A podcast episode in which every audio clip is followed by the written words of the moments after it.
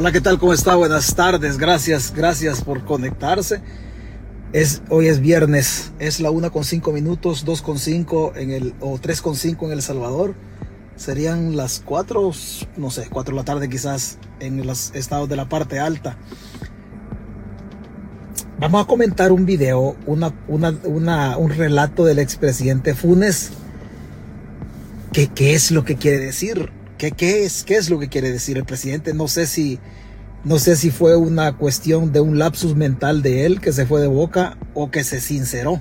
Vamos a ver qué, es lo que quiere decir el presidente, el presidente Funes. Usted ya vio un video que anda por ahí, por, que anda por ahí. Mira, ahí, van las minutas, ahí van las minutas, ahí la va a ver, ahí van las minutas ricas. Usted ya vio un video que anda por ahí por, por el, el, el Twitter. En Twitter anda un video del, del expresidente Funes. ¿Qué quiere decirle el expresidente? Algo ha querido decir. No sé si él se sincera o, o se le pasó la boca. No sé qué pasó, pero algo, algo. De eso vamos a hablar. Alfredo Carrillo, gracias. Las cuatro con, las cuatro con seis dice. Feliz Navidad para todos. Para todos y para todos y para todas. Voy a leer algo por acá y ahí me disculpa, lo voy a, lo voy a hacer, lo voy a hacer de esta manera. Porque la persona me lo pidió, la persona me lo pidió que, que lo pusiera. No, pero como estamos en Navidad.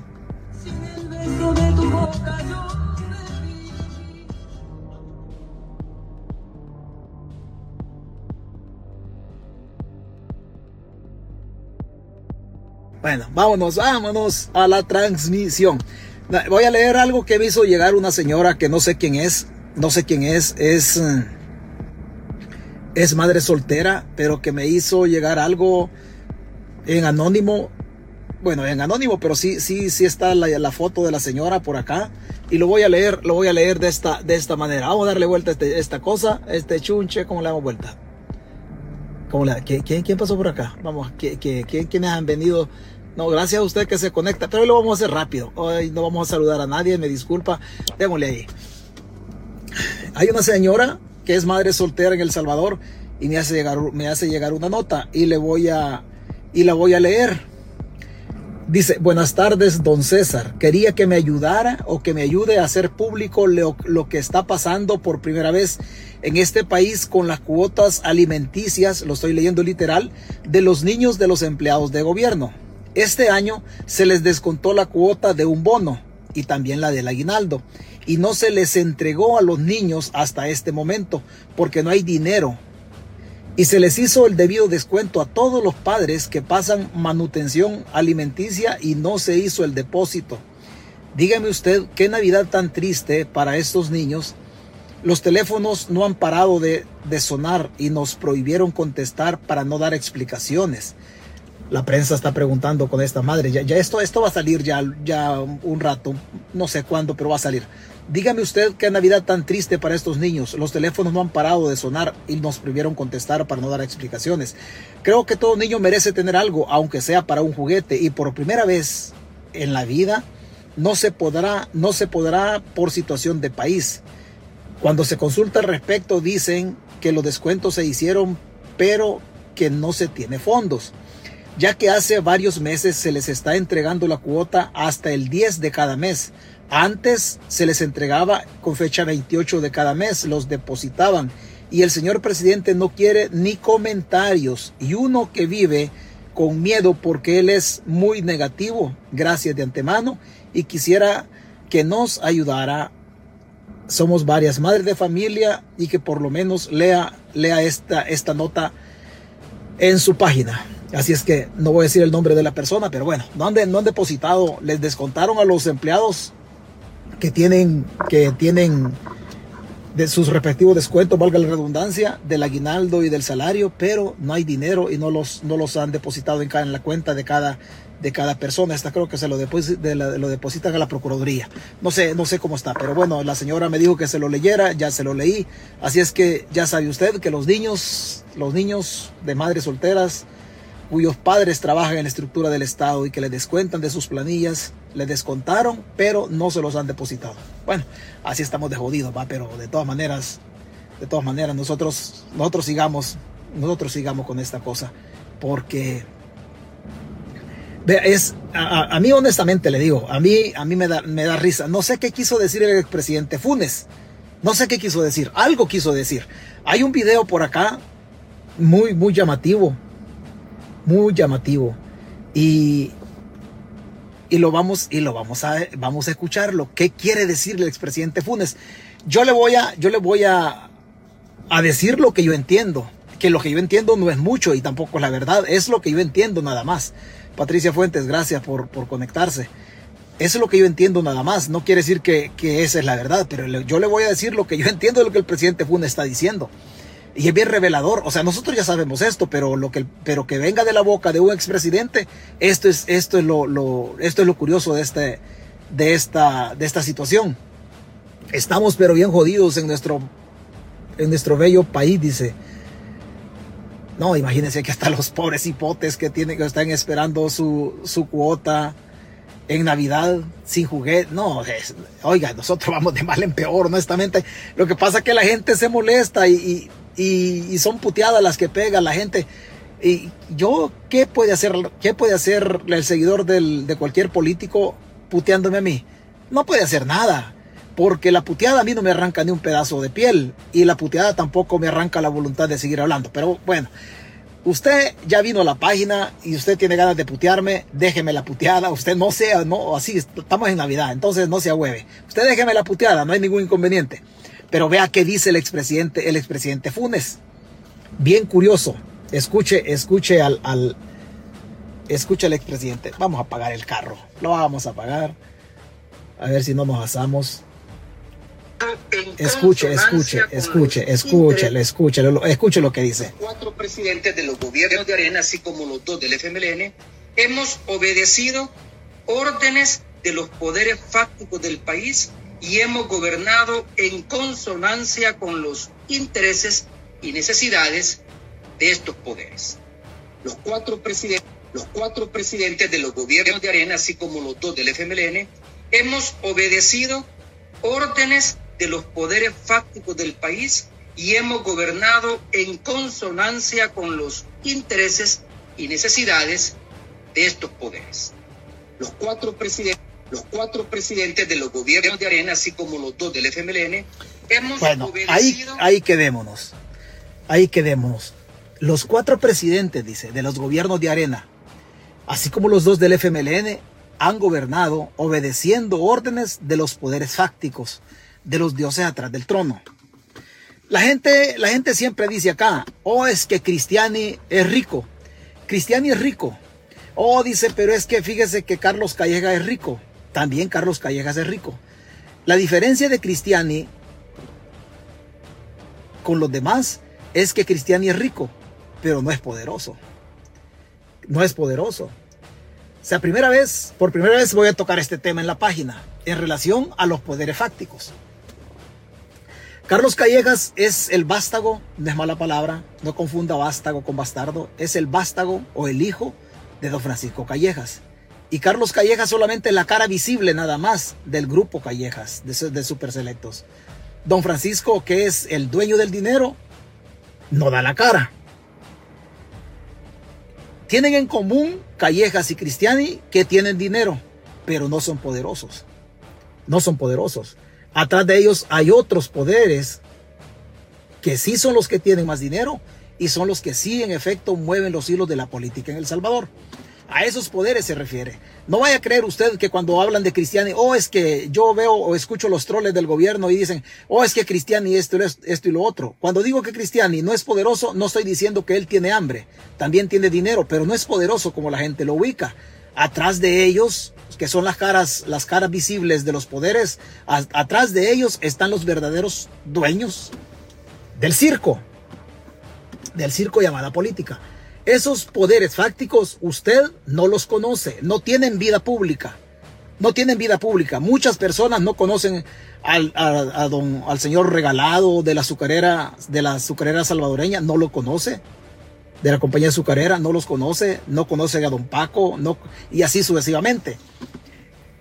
La única persona que es parte de los poderes fácticos y que sí tiene vida pública en los medios es el dueño de Avianca, la extaca, don Roberto Crit. Él es parte de los poderes fácticos que por necesidades comerciales de sus empresas, él sí tiene, él sí tiene una cara, una cara frente a los medios de comunicación. Pero a veces dicen, oh, es que Cristiani le hacen el favor. No, es que los poderes fácticos están íntimamente relacionados en todo esto.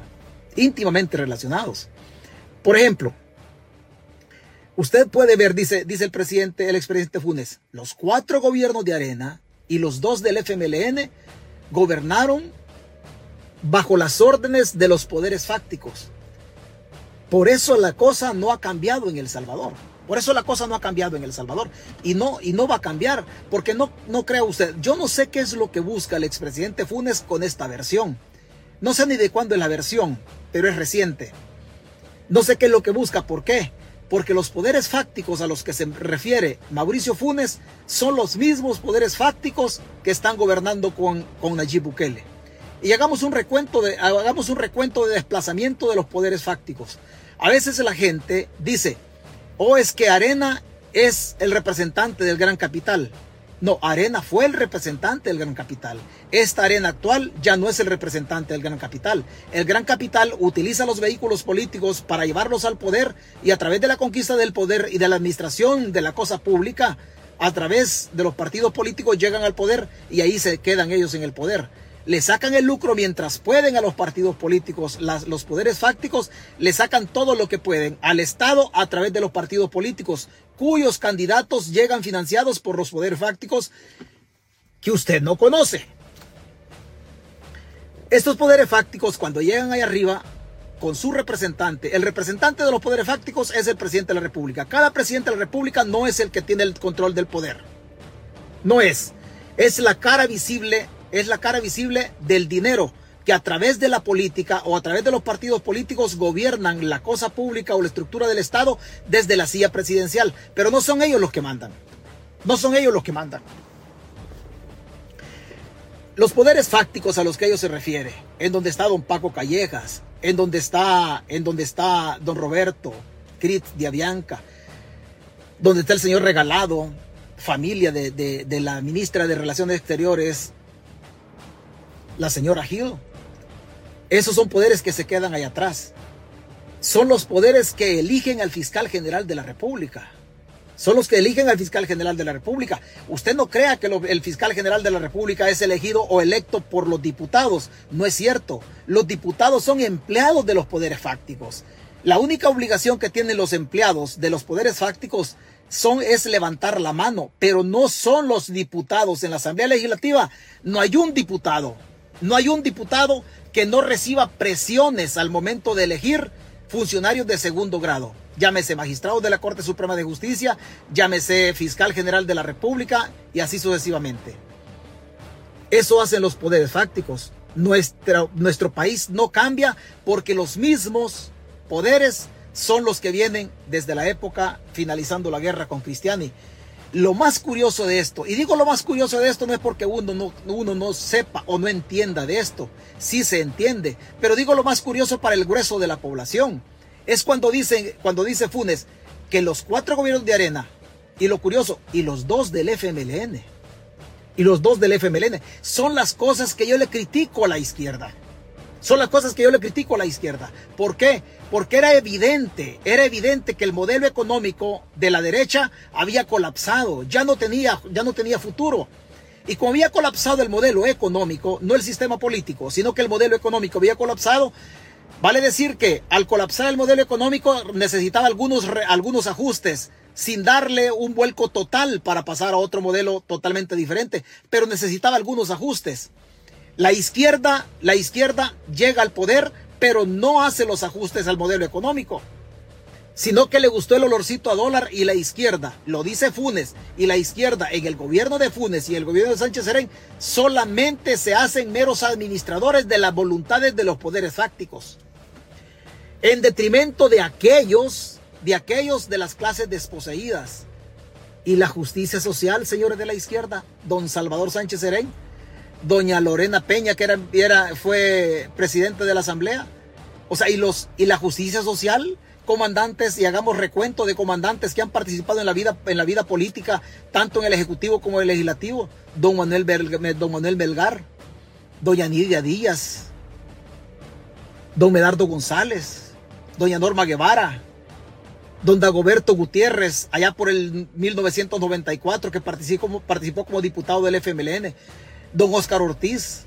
O sea, las personas que estoy mencionando y otras que no, no alcanzo a mencionar, por no mencionar todos los nombres, son personas que han pasado, unos en el Ejecutivo como ministros, otros como vicepresidente y otros como presidente, en el caso del comandante Leonel González o Salvador Sánchez Serén, y otros como diputados.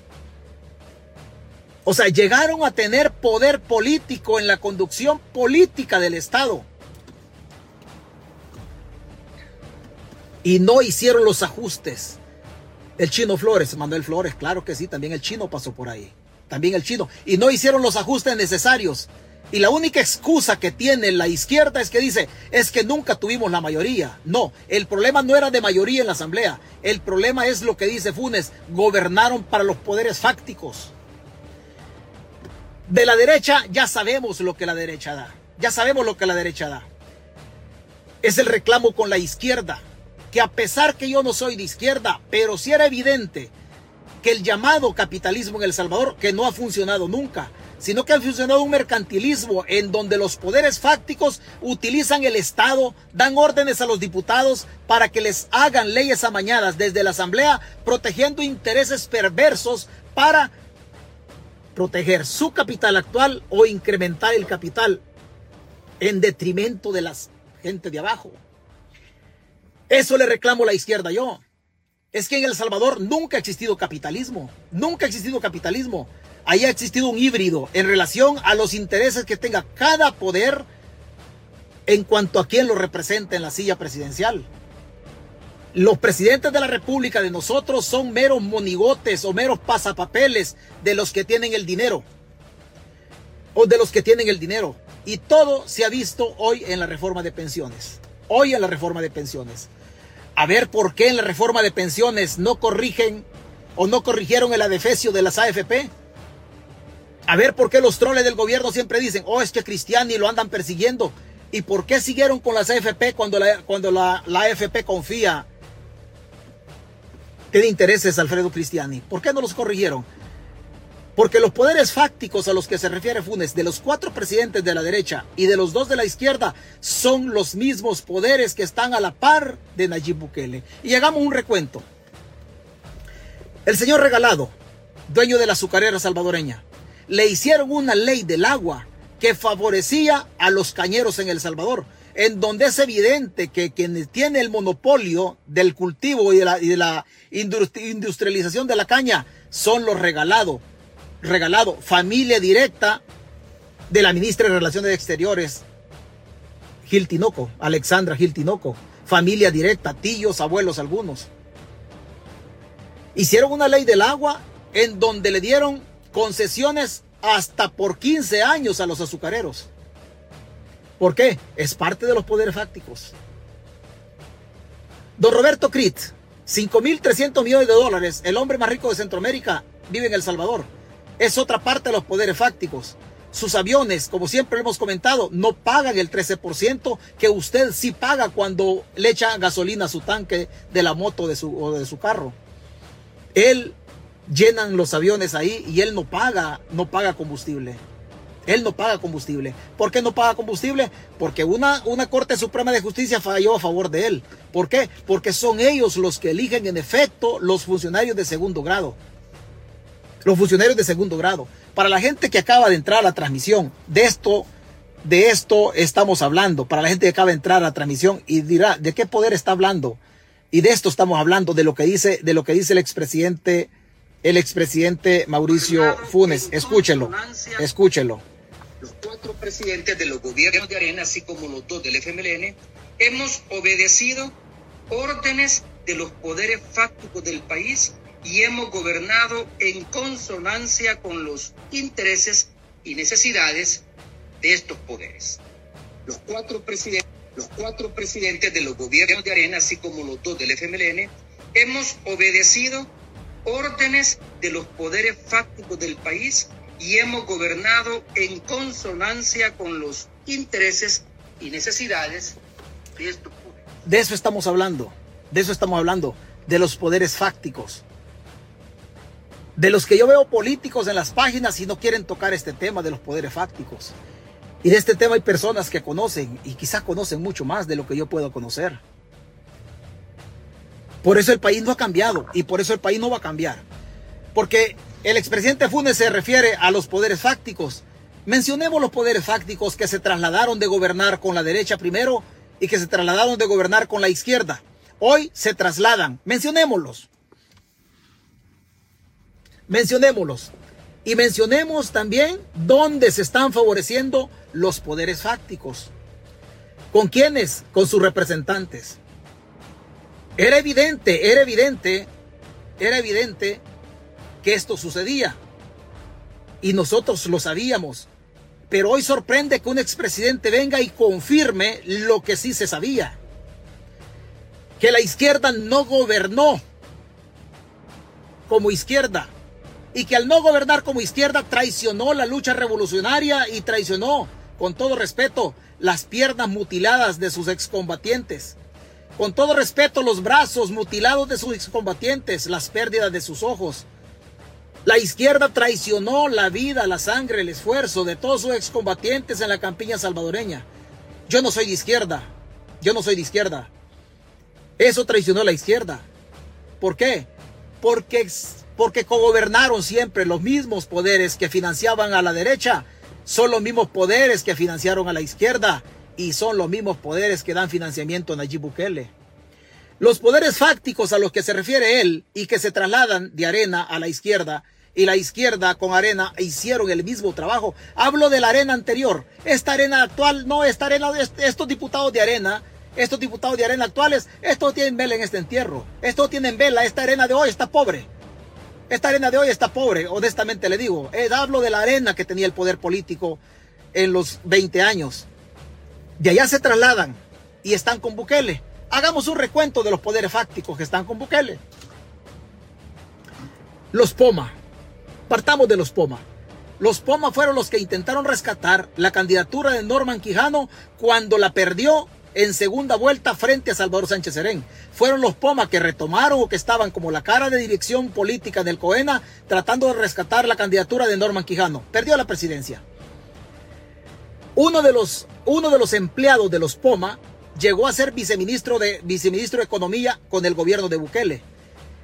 Al renunciar Juan Pablo Durán en Bandesal, en la banca estatal salvadoreña, el señor empleado que estaba en el Ministerio de Economía, cuota política de los POMA, esto pasó a Bandesal. En este momento está como presidente de la banca estatal salvadoreña, Bandesal, ante la renuncia de Juan Pablo Durán, en representación de los POMA. Otro grupo fáctico que poco se conoce porque no tiene también cara, no tiene, no tiene también cara en los medios. Ahí tenemos una cuota política. Después tenemos nosotros un grupo fáctico que poco se habla de él, el grupo de los Pacas, los cafetaleros de Santa Ana. Los cafetaleros, que la viceministra de, de Agricultura y Ganadería, Lili Pacas, no solamente financiaron la campaña o anduvieron a la par de Carlos Calleja sino que después el poder fáctico al perder la presidencia o la cuota política con Carlos Calleja pasan a cogobernar con Nayib Bukele y los Pacas logran meter a Lili Pacas como viceministra de, de, de Agricultura y Ganadería.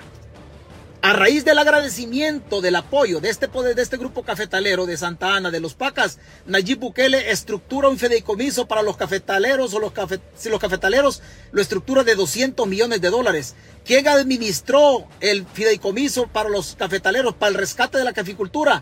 Lo administró la, la viceministra de, de, Agricultura y Ganadería. ¿Quién era? Lili Pacas, en representación del, del otro grupo fáctico que poco se habla.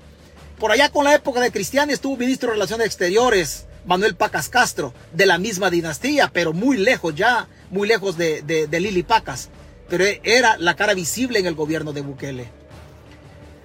Después tenemos nosotros los dueñas, que si bien es cierto los dueñas no tienen representación visible en el gobierno de Bukele, pero son los encargados o son las familias poderosas a las que Bukele les ha entregado su gobierno la explotación, la depredación de todos los bosques de la parte norte del volcán de San Salvador, donde hace frontera, donde hace jurisdicción a Popa, Nejapa, Ayutuxepeque, mexicanos, que es Saltepeque y algo otro que se me olvide. Ahí están construyendo más de 3.000 viviendas, aún sabiendo que las ONGs u organizaciones sociales le están diciendo, mire, ahí va a haber problema con, con, el abastecimiento de agua potable para los habitantes de la ciudad capital. Aún así no les importó y siguen los dueños construyendo un poder fáctico que viene también de gobernar con Arena y gobernar con el FMLN. Hoy gobierna con Nayib Bukele. Ya llevamos tres poderes. Ya llevamos tres poderes. Si bien es cierto, es una familia extensa, donde no hay una cara visible por ubicar, pero que algunos se, se ayudan con el gobierno. Hablemos de los imán. Los imán no tienen una cara visible, sino que hay varios. Pero ante el ataque inminente de Nayib Bukele a Javier Simán, que antes había participado como, como aspirante a la candidatura en Arena, los Simán sacan a Javier Simán y se quedan ellos en El Salvador y mandan a Javier Simán para Estados Unidos, porque Javier Simán tenía, una, una, tenía un problema directo desde que había sido presidente de la NEP. Simán se queda viviendo en el DMV por Maryland y por ahí, por esos lugares, pero la familia de ellos se queda allá con la constructora Simán. Le sacan a Simán porque era un crítico. Javier Simán era un crítico de Nayib Bukele, pero la familia Simán no quería perder privilegios para hacer dinero también con la cosa pública. Ya llegamos cuatro. Los dueñas, los regalados, los pacas y los Simán. Los crit, don Roberto, usted sabe que ahí está. Usted sabe que ahí está. Es el número 5. Hoy hablemos de otro poder fáctico, de don Paco, don Paco Callejas. Hasta 1988, las tiendas de las tiendas que tenían alguna, que habían agarrado el mercado de los abarrotes o de la canasta básica en El Salvador eran la tapachulteca de don Sergio Torres y la despensa de don Juan, del arenero Juan José Domenech, ya murió. Los selectos tenían un super selectos, cuando Arena, Arena llega al poder tenían un super selectos. Hoy los electos de 1988 a la fecha tienen 108 sucursales. En la época de la pandemia tenían 101 sucursales. De la pandemia para acá, ellos han sumado 7 sucursales, habiendo inaugurado últimamente las de San Martín, Aguilares y la 108 Santa Tecla. Mientras el pueblo se ha sumido en una crisis económica, ellos han acrecentado su poder hasta convertir los superselectos en el monopolio para concentrar absolutamente todo el mercado que tiene que ver con la canasta básica. Ahí hablamos, ahí hablamos de otro. Aunque hay otros grupos fácticos, como el caso de los Salume, que ayudaron, a, ayudaron perdón, al presidente Funes a llegar al poder, el difunto don Nicolás Salume, no lo mencionemos, aunque ellos tienen un monopolio de las harinas también a través de Molsa en El Salvador. Aunque ellos tienen un monopolio, pero no lo mencionemos porque están un escaloncito abajo. No son pobres, están un escaloncito abajo. Estos poderes están hoy a la par de Nayib Bukele. Están a la par de Nayib Bukele. El otro poder que no es fáctico y a los de izquierda no les gusta que se le diga que tienen oligarcas, pero tienen a José Luis Merino que es la persona que desde 2005-2006, a través de Enepasa en Capital Mixto, con las alcaldías que gobernaba el frente, crearon Enepasa, de donde nació Alba Petróleos, que a partir de 1900, del 2009 financiaron la campaña de don Mauricio Funes. Y así llegó don Mauricio Funes al poder, más otros milloncitos que le dio don Nicolás Alume. Por eso el volado no cambia. Así estamos en este gobierno, haciendo un recuento y otros que faltan, pero son descripciones mucho más extensas, sin ser exacto. Esos son los grupos que gobernaron o que han gobernado en El Salvador desde primero de junio de 1989, con el ascenso de Cristiana al poder, hasta este momento con el ascenso de Nayib Bukele al poder. Los cuatro gobiernos de Arena, los dos del FMLN más Bukele, por eso la cosa no cambia. Esta es una casta política en donde ellos tienen el mismo ADN para gobernar. Y es evidente que Sánchez Serén no representaba a los grupos fácticos. Y es evidente que Mauricio Funes tampoco representaba a los grupos fácticos. Pero eran acólitos, se prestaron a los grupos fácticos, aún sabiendo. Lo más deplorable de todo es que con el caudal político que tenía Mauricio Funes, porque Mauricio Funes era similar a Nayib Bukele, tenía un caudal político y la aceptación de la población, y el FMLN era una organización política territorial muy pero muy capaz, aglutinaba, convocaba a cientos de sus simpatizantes y cientos de correligionarios. y cientos de correligionarios. Ni aún así, con todo el caudal político que aglutinó la izquierda en torno a Mauricio Funes, que era una, una figura potable desde su ser un presentador de noticias o de una entrevista que tenía, el Frente no logró desmontar todo esto. ¿Por qué? Porque antes de intentar desmontarlo o hacerle algunos ajustes al modelo, se plegaron al modelo. Se plegaron al modelo, al modelo. Aquí pasa alguien y alguien y alguien está diciendo, aquí pasa alguien y alguien dice, pero Nicolás Salume era maestro masón de la logia, de la logia Cuscatlán igual que a Funes. Pero ya, ya nos metimos en otro rollo. Ya hablar de la masonería, hablamos ya de otro rollo. Ya, ya no estamos hablando, ya no estamos hablando de políticas. Sí tienen incidencia política, pero la masonería queda, queda, queda muy larga, es muy extensa esta parte, aunque, aunque la logia es un poco más pequeña, pero nos vamos a meter en otro porque vamos a tener que involucrar a otros personajes a otros personajes que si bien es cierto tienen incidencia política, pero no, no son, no tienen dinero, no son un grupo fáctico, son una organización poderosa también en relación a los miembros, pero los grupos fácticos son más pequeños. Por eso tiene razón usted, pero no nos vamos a meter ahí en, en, relación, en relación a, a lo que está comentando él. Estos grupos que le menciono, juzgue usted si no están a la par de Bukele. O sea, yo solamente le estoy haciendo, le estoy trayendo a colación o nombrándole algunas personas de los grupos que menciona el expresidente, que usted ya los conoce. O sea, no tengo yo que, mencionárselos a usted, solo le estoy recordando nada más. Porque hay escalones más abajo. Hay escalones más abajo. En el caso de los que están depredando el, toda la cueva, toda la ribera del lago de Coatepeque. No es grupo fáctico, pero es un grupo de poder. ¿Por qué? Porque tienen el control, de alguna manera el control político. Doña Arene Pérez Alonso de Rodríguez, la mamá de Gabriela de Bukele. Doña Arene Pérez Alonso de Rodríguez, junto a unos empresarios de apellido Sabla, están depredando y construyendo cabañas termales en las riberas del lago de Coatepeque. No estamos hablando de un grupo de, un grupo fáctico, pero sí tiene poder, porque la señora es la suegra del presidente de la República. Allá tienen reventado el lago de Coatepeque, junto con una empresa de, un señor de apellido Sabla. Ahí lo tienen. Pero así se va, así se va plegando todo esto. Y el presidente lo dice claro. Yo no sé, yo no sé. Dice el presidente, dice el presidente. Los cuatro gobiernos y los dos del frente han gobernado para los grupos fácticos. O sea, los grupos fácticos gobernaron a Cristiani, le dieron órdenes a Calderón Sol, le dieron órdenes a Paco Flores, órdenes a Tony Saca. Los mismos grupos que le dieron órdenes a ellos, le dieron órdenes a Salvador Sánchez Serén, le dieron órdenes a, a Mauricio Funes antes, y los mismos grupos están a la parte de Bukele. Señores, habiendo obedecido órdenes Mauricio Funes de los grupos fácticos, ¿usted cree que a Funes lo van a condenar por algún acto de corrupción de los que le mencionan? No, señores. Si él cumplió las órdenes de los grupos fácticos, los mismos grupos que pusieron la Corte Suprema de Justicia. Es que la Corte no la ha puesto Nayib Bukele. La Corte no la ha puesto Nuevas Ideas. Nuevas Ideas, los diputados de Nuevas Ideas, además, además de puchar el botón, también le chupan las medias a los grupos fácticos que en muchas ocasiones los diputados colondrinos ni conocen quiénes son el poder tras del trono. Tras del trono. En un cable en un cable que sacó en su momento Wikileaks. Usted ya sabe qué pasó con este, con este de Wikileaks que, que tiene problemas, que me parece que está exiliado en Rusia y un solo rollo. En un cable de Wikileaks, se lo voy a leer. Es el cable 23, 235414. El partido gana. Esto, esto lo consigna una periodista, se llama Jimena Aguilar publicado el 6 de octubre del 2011, después de ser desclasificado el cable. El partido gana, dijo a Embajada de Estados Unidos que Funes prácticamente los había adoptado.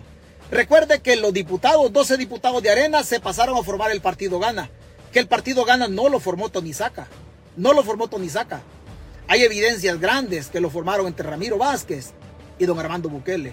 Este proyecto se lo presentaron a Mauricio, ah, perdón, a, Tony Saca para que lograra migrar a 12 diputados de la arena de aquella época, del 2009.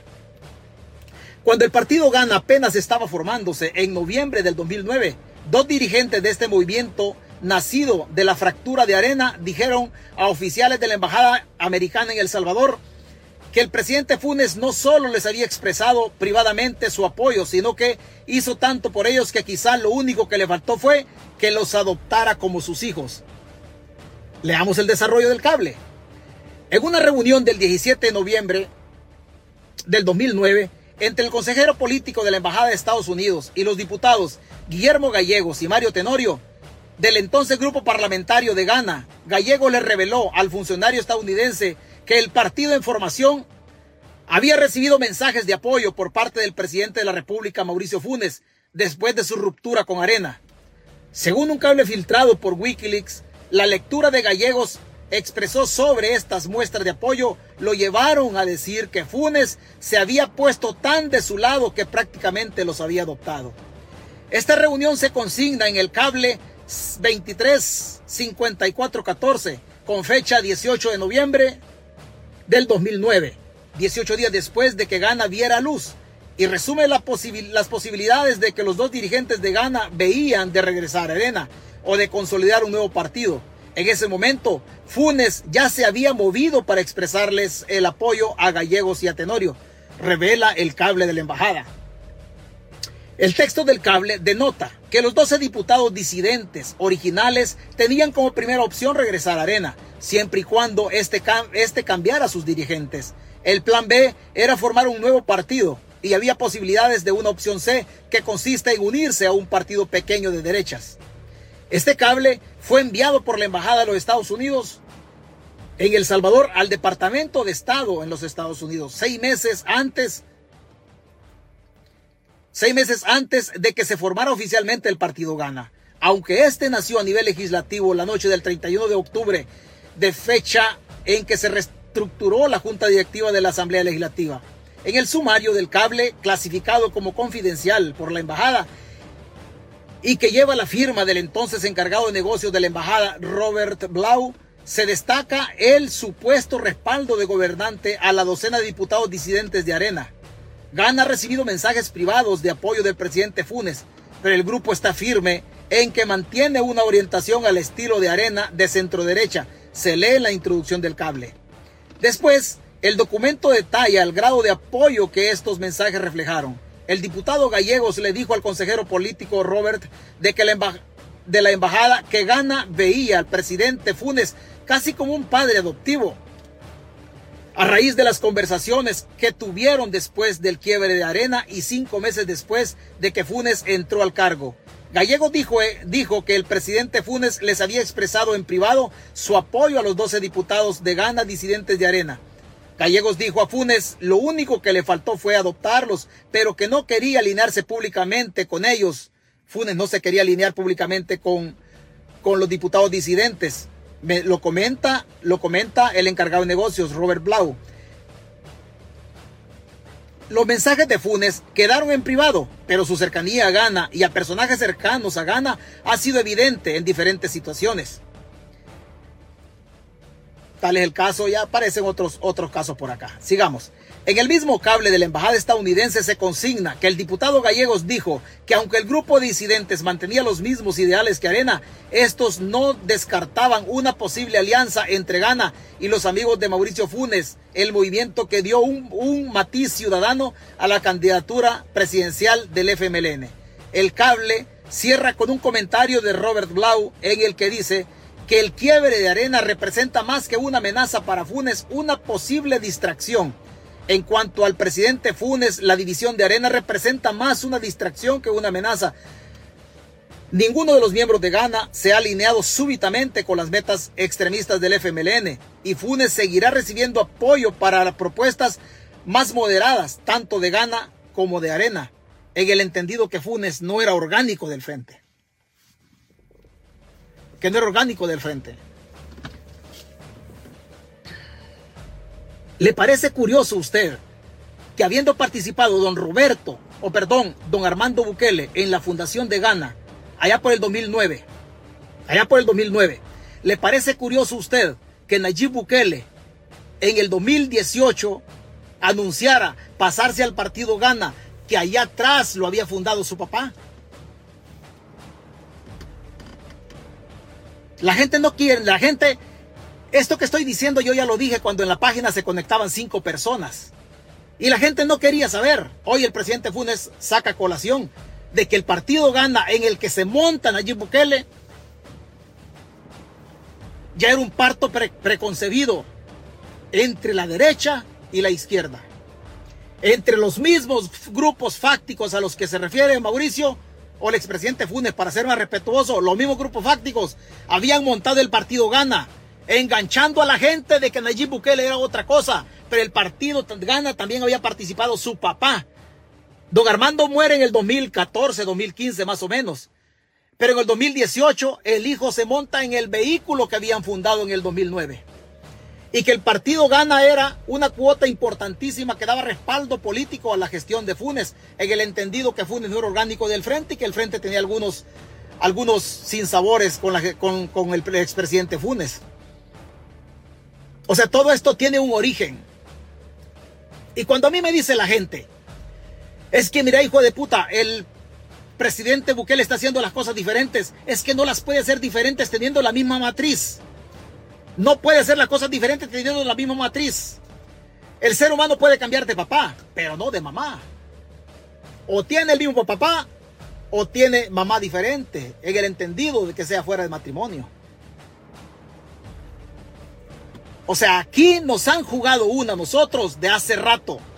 Y no me venga a decir absolutamente nadie de lo que uno sabe en la política y que lo hemos dicho largo y tendido cuando, cuando Bukele, cuando Bukele, yo tengo un video y me voy a, y perdón que me, permita ponérselo, tengo un video del 2018. Y en ese video del 2018 que yo lo hacía de manera informal, es, todavía lo hago informal, pero en ese tiempo era peor todavía. Yo digo algo en ese video y se lo voy a poner. Yo digo algo en ese video y se lo voy a poner. ¿Por qué decía yo eso algo? Yo se lo voy a, yo se lo voy a poner. Ahí me disculpa. Ahí me, me disculpa. Vamos a ver, vamos a ver. Yo había, yo tengo un video por acá. Permítame, permítame un segundito. Permítame un segundo. Vamos a cambiarnos de cuenta porque hay un video y yo se lo voy a poner y se, va a dar cuenta en el 2018 qué decía César Fuentes. Hoy Funes nos dice que teníamos razón. Señores, verdad solo hay una. Verdad solamente hay una. No hay dos verdades. Está la verdad suya, la mía y la verdad. Y la verdad aún, aún con el juez tiempo, siempre sale a colación. Le voy a enseñar un video porque yo tengo otras cuentas aquí que parezco troll yo también pero yo tengo otras cuentas aquí donde cubro, donde guardo estas cosas. Vamos a ver, tatachín, tatachín. Espérense. Espérenme. Vamos a ver. Bueno, salimos de aquí y nos metemos aquí. ya aparezco el chiquillo periquillo. Saludo, Alex. Vamos a ver, aquí nos quedamos. Aquí. Vea, vamos a ver si aquí, vamos a ver si aquí agarramos, aquí agarramos algo. Hay un video, hay un video que yo le digo, si gana Callejas, gana Bukele. Y si gana Bukele, también gana Callejas. Y mire qué razón teníamos nosotros. Vea qué razón teníamos nosotros. Vamos a ver si, vamos a ver si, si lo encontramos, si lo encontramos ese video aquí a la carrerita, en otra cuenta, que tenemos guardado algunas cosas. Vamos a ver si lo, vamos a ver si lo, si lo, si lo encontramos. Ya casi llegamos. Y se va a dar cuenta usted desde dónde nosotros venimos opinando. La gente no nos ha parado balón y Funes nos da la razón. Los, todos los presidentes han respondido a los mismos intereses económicos. Todos los presidentes. Todos los presidentes. Ya, ya llegado. Aquí está. Aquí vamos a. Vea, ¿qué decía yo en el 2018? ¿Qué decía? El 30 de diciembre del 2018. Esta era mi postura. Voy a buscar esta partecita nada más. Deme chancecito. Deme chancecito. Vamos a buscar esta partecita. Permítame un segundo. Lo vamos a buscar.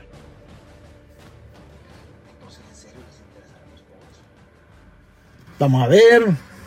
No es cierto. Cierto. Cierto. Por casualidad, la Tandona tenía el mando estratégico y táctico de la guerra y administraban hasta. Permítame un segundo. Volamos verga en el fe.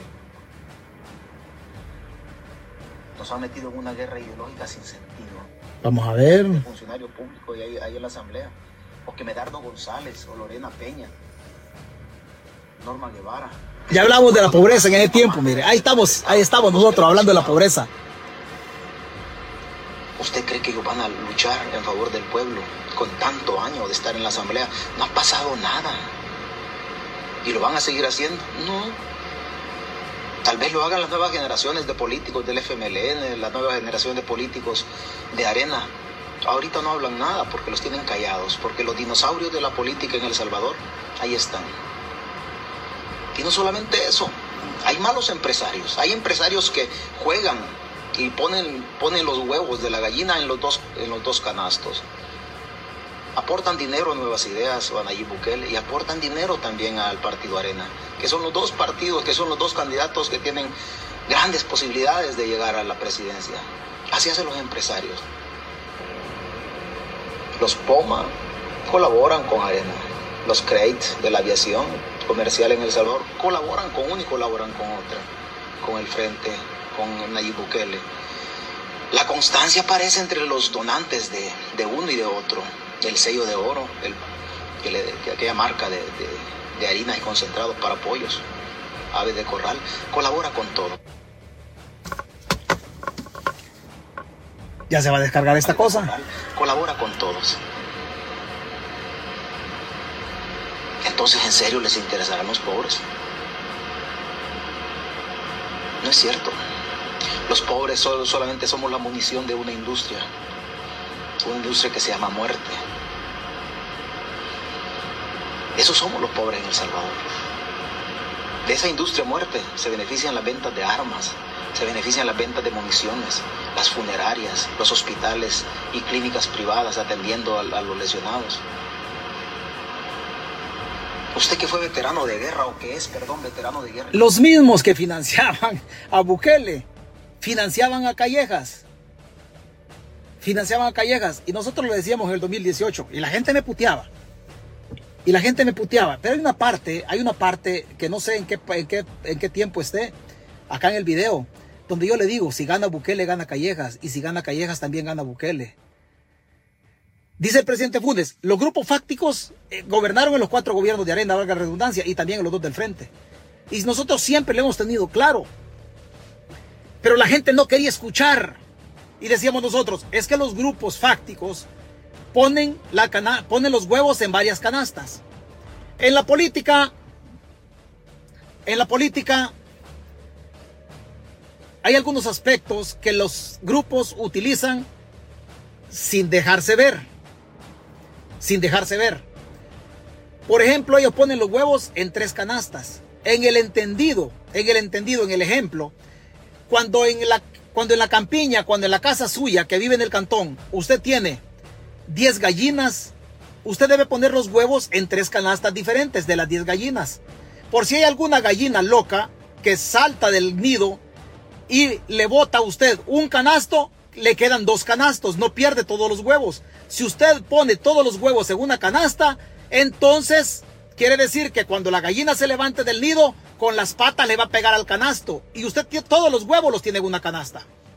Todos los huevos los tiene en una canasta. Los políticos hacen otra cosa, los grupos fácticos. Ellos diversifican diversifican, ponen huevos en una canasta, ponen huevos en otra canasta y ponen huevos en una canasta. Ya en política la gallina no existe, existe el gallo ganador. Y ellos ponen huevos en la canasta de Callejas, en la canasta de Hugo Martínez y en la canasta de Nayib Bukele. Cualquier gallo iba a ganar. Y por eso yo siempre he dicho que la cosa no iba a cambiar, no importa quién ganara la presidencia. Quién ganara la presidencia, porque ellos van a ganar sí o sí con los tres. Ese es igual al Joker cuando se está jugando naipe. Es igual al Joker. El Joker hace juego con copas, hace juego con bastos, hace juego con espadas y juego con oros. Es el comodín de toda la, de toda la baraja. Así hacen los grupos de poder. La diferencia es que los grupos de poder no dan la cara y en algunas ocasiones utilizan a las agencias de publicidad. Para eso existía TCS en el caso de don Boris Ezersky. ¿Para qué? Para hacer la cara visible en relación a la publicidad financiada por los grupos que usted no ve. Por eso no cambia la cosa. O sea, no me venga a decir absolutamente nadie, nadie, de que Bukele va a hacer las cosas diferentes, financiado por los mismos de siempre. No puede hacer las cosas diferentes. No puede. Usted para ahorrar dinero, ¿qué tiene que hacer? Dejar de beber, dejar de salir una vez a la, salir solamente una vez al mes, dejar de salir todas las semanas para ahorrar dinero. En El Salvador no se pueden hacer las cosas diferentes. ¿Por qué? Porque los mismos son los que mandan. Hay que entender una cosa. El rico no es poderoso. El rico solamente es rico. El rico, el hombre con dinero, con dinero, solamente es hombre con dinero, es rico, no es poderoso. El hombre con dinero se hace rico cuando en política se involucra y tiene, convocatoria social.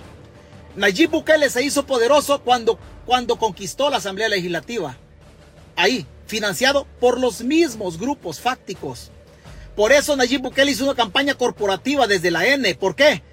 Porque al darle cara, al darle cara a los diputados, al mencionar los diputados, también los diputados iban a conocer el grupo fáctico que financiaba. Nayib hizo una campaña corporativa. Voten por la N de Nayib. Nunca dijo por la N de Nuevas Ideas, porque atrás de él estaban, hasta, estaban justamente los que estaban financiando la campaña, que antes habían financiado la campaña presidencial de Nayib, de Arena y también del FMLN.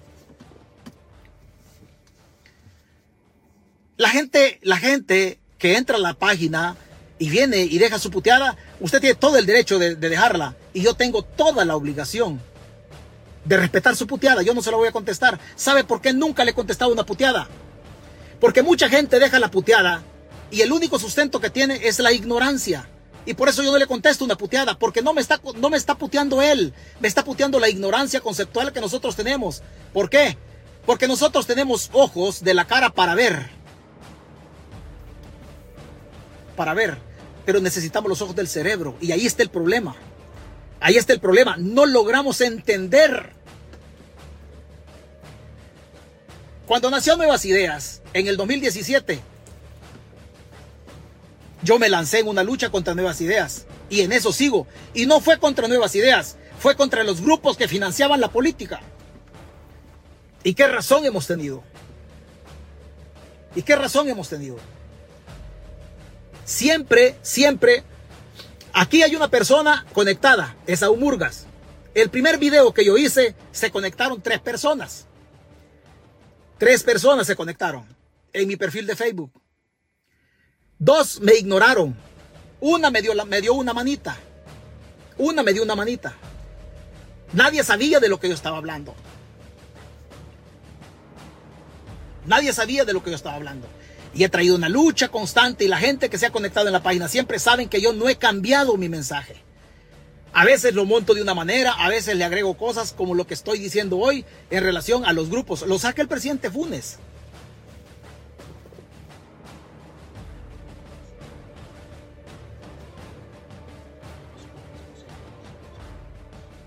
Eso así sucede. Eso así sucede. Y la izquierda, ¿qué hizo la izquierda? No hizo nada. No hizo nada. Y hablemos de la izquierda, ya que estamos hablando nosotros de cosas de política. La izquierda, la izquierda no tiene mucho que celebrar. Y que me perdonen los comandantes guerrilleros, no tienen mucho que celebrar. Los comandantes guerrilleros les faltó ser leales con los excombatientes. ¿O no se acuerdan los comandantes guerrilleros cuando les quedaron algunas, algunas frecuencias en la privatización de Antel? Don Chafik Handal, padre el difunto. ¿O no se acuerda don Joaquín Villalobos que terminó vendiendo un canal en 4 millones de dólares a una iglesia evangélica? ¿O no se acuerda el comandante guerrillero que terminó vendiéndole una frecuencia de FM que cubría del puente Cuscatlán hacia el oriente del país? ¿Se la vendieron a Will Salgado? ¿De dónde venía eso? El desglose de la privatización, una cuotilla que le quedó económicamente a algunos personeros de la izquierda. La izquierda no le gusta decir nada porque la izquierda siempre dice que los corruptos están al otro lado. Y yo no digo que al otro lado no hay corruptos, pero la izquierda oculta sus corruptos. Oculta sus corruptos. La única concesión que fue fruto de los acuerdos de paz fue la frecuencia que le otorgaba el Estado a, a la radio Venceremos. Esa frecuencia fue producto de los acuerdos de paz en una negociación. Pero el resto de frecuencia otorgada a comandantes guerrilleros, esa fue en la privatización de Antel. Una radio FM de Will Salgado en San Miguel, se la vendió un comandante guerrillero. Se la vendió un comandante guerrillero. Pero la izquierda siempre dice que está al otro lado, los corruptos. Porque desgraciadamente, desgraciadamente, el correligionario de la izquierda, el simpatizante de la izquierda, es leal con los comandantes guerrilleros, pero los comandantes guerrilleros no son leales con los de abajo. No son leales con los de abajo.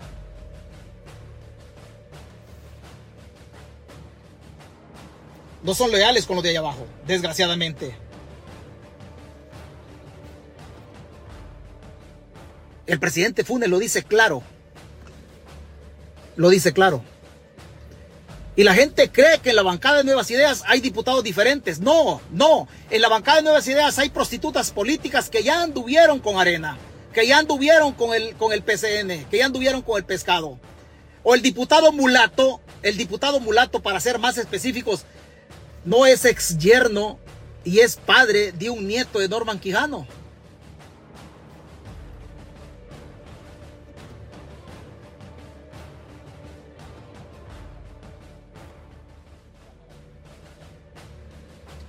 Oiga, esto decíamos en el 2018, lo encontramos, esto decíamos. De derecha, los de Gana de Nayib Bukele, es culpa de ellos, ellos se lo han volado.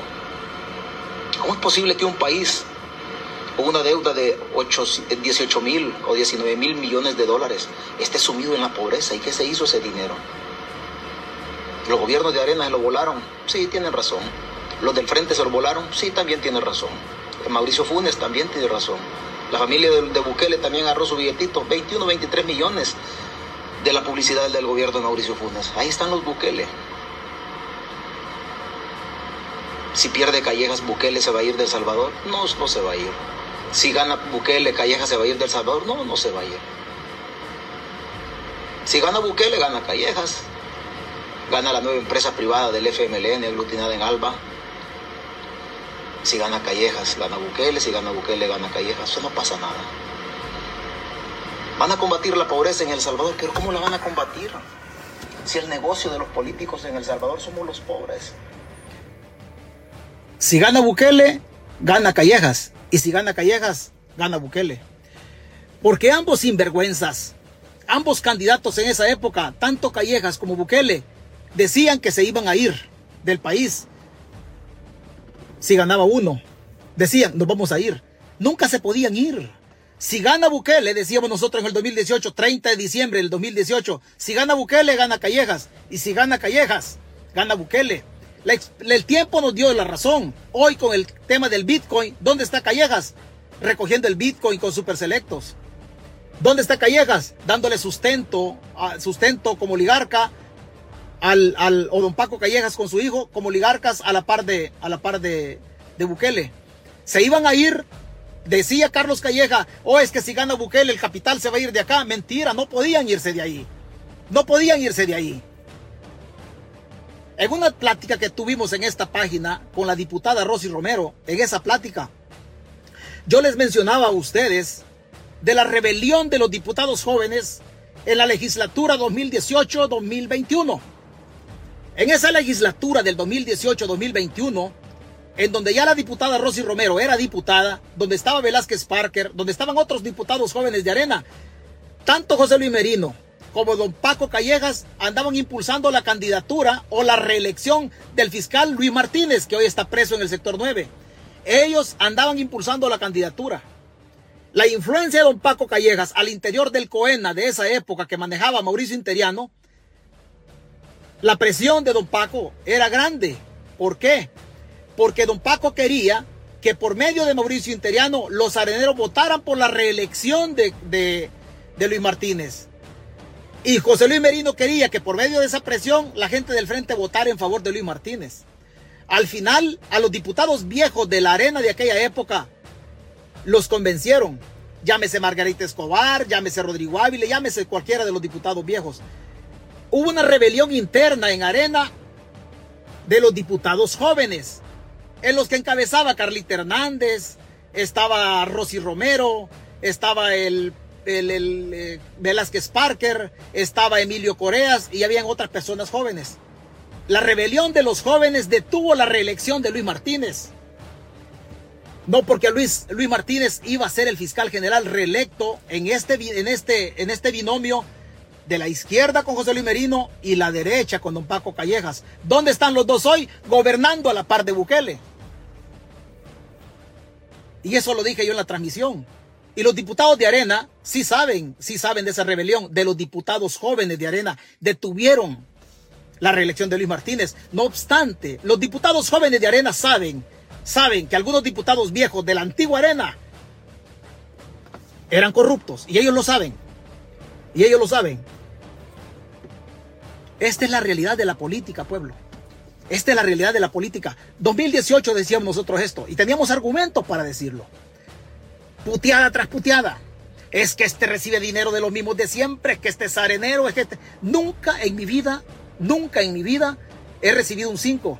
Y puedo retar a cualquier político que me saque un papel en donde le he hecho un envío a César Fuentes. Todo lo que yo he hecho en mi página, toda la información que he compartido, todo lo que he hecho en mi página, ha corrido por cuenta mía. No hay un político que pueda decir, oh, este yo le he regalado una, una comida. A ningún político le debo la comida.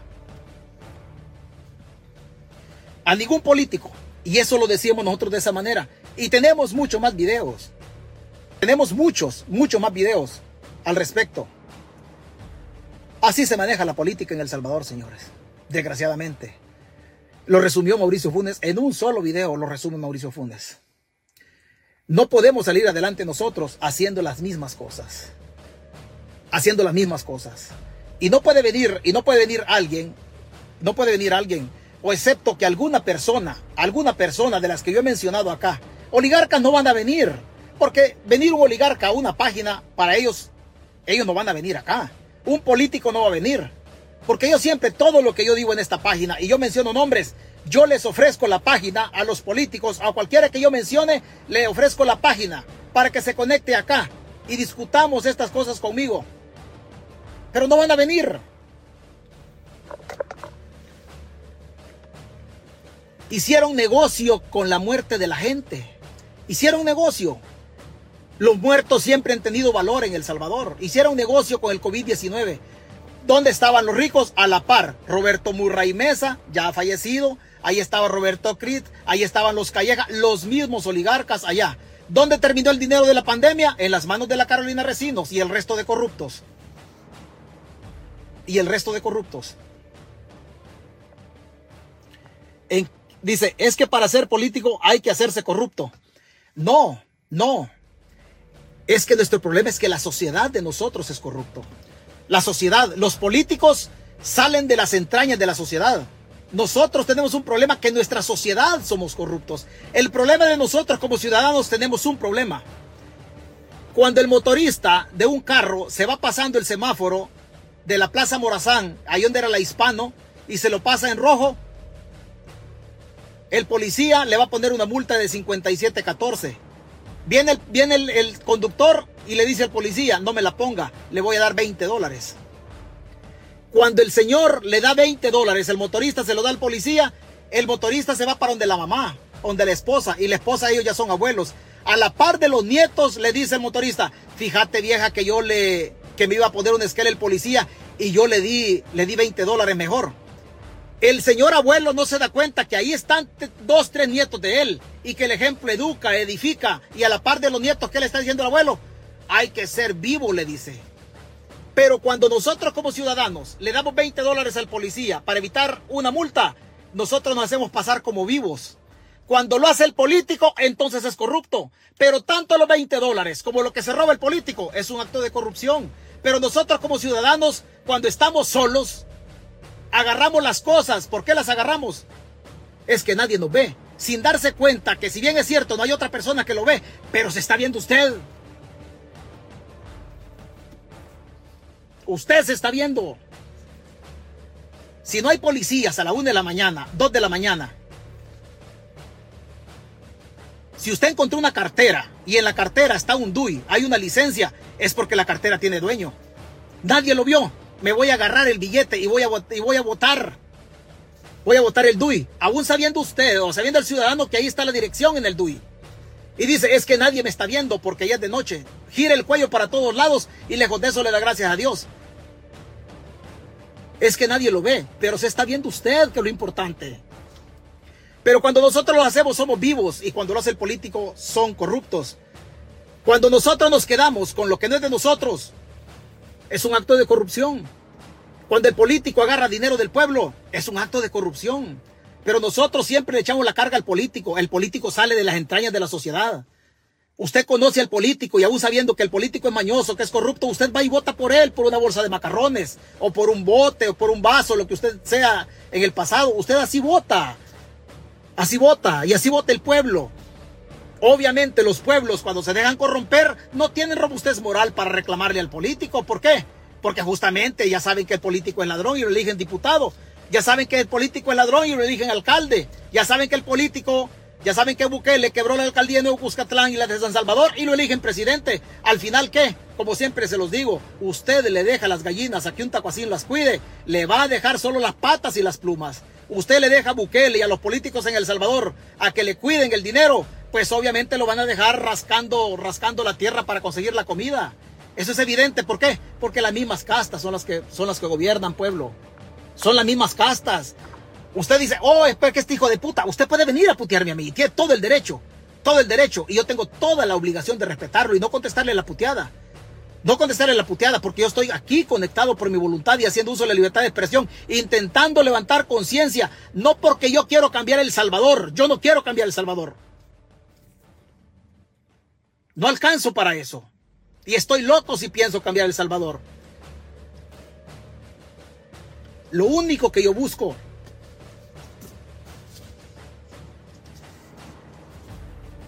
es que usted conozca lo que yo conozco y lo poquito que yo sé. Y al final, lo único que yo busco es que cuando yo me muera, mis videos van a quedar ahí.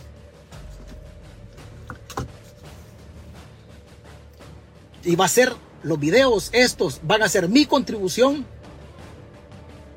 a despertar conciencia. Esa va a ser mi herencia. Así, así quiero trascender yo, renegando.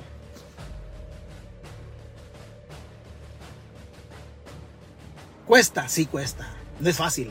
Señores, el país es de todos. Quitémosle el Estado a los grupos fácticos y que el Estado sirva.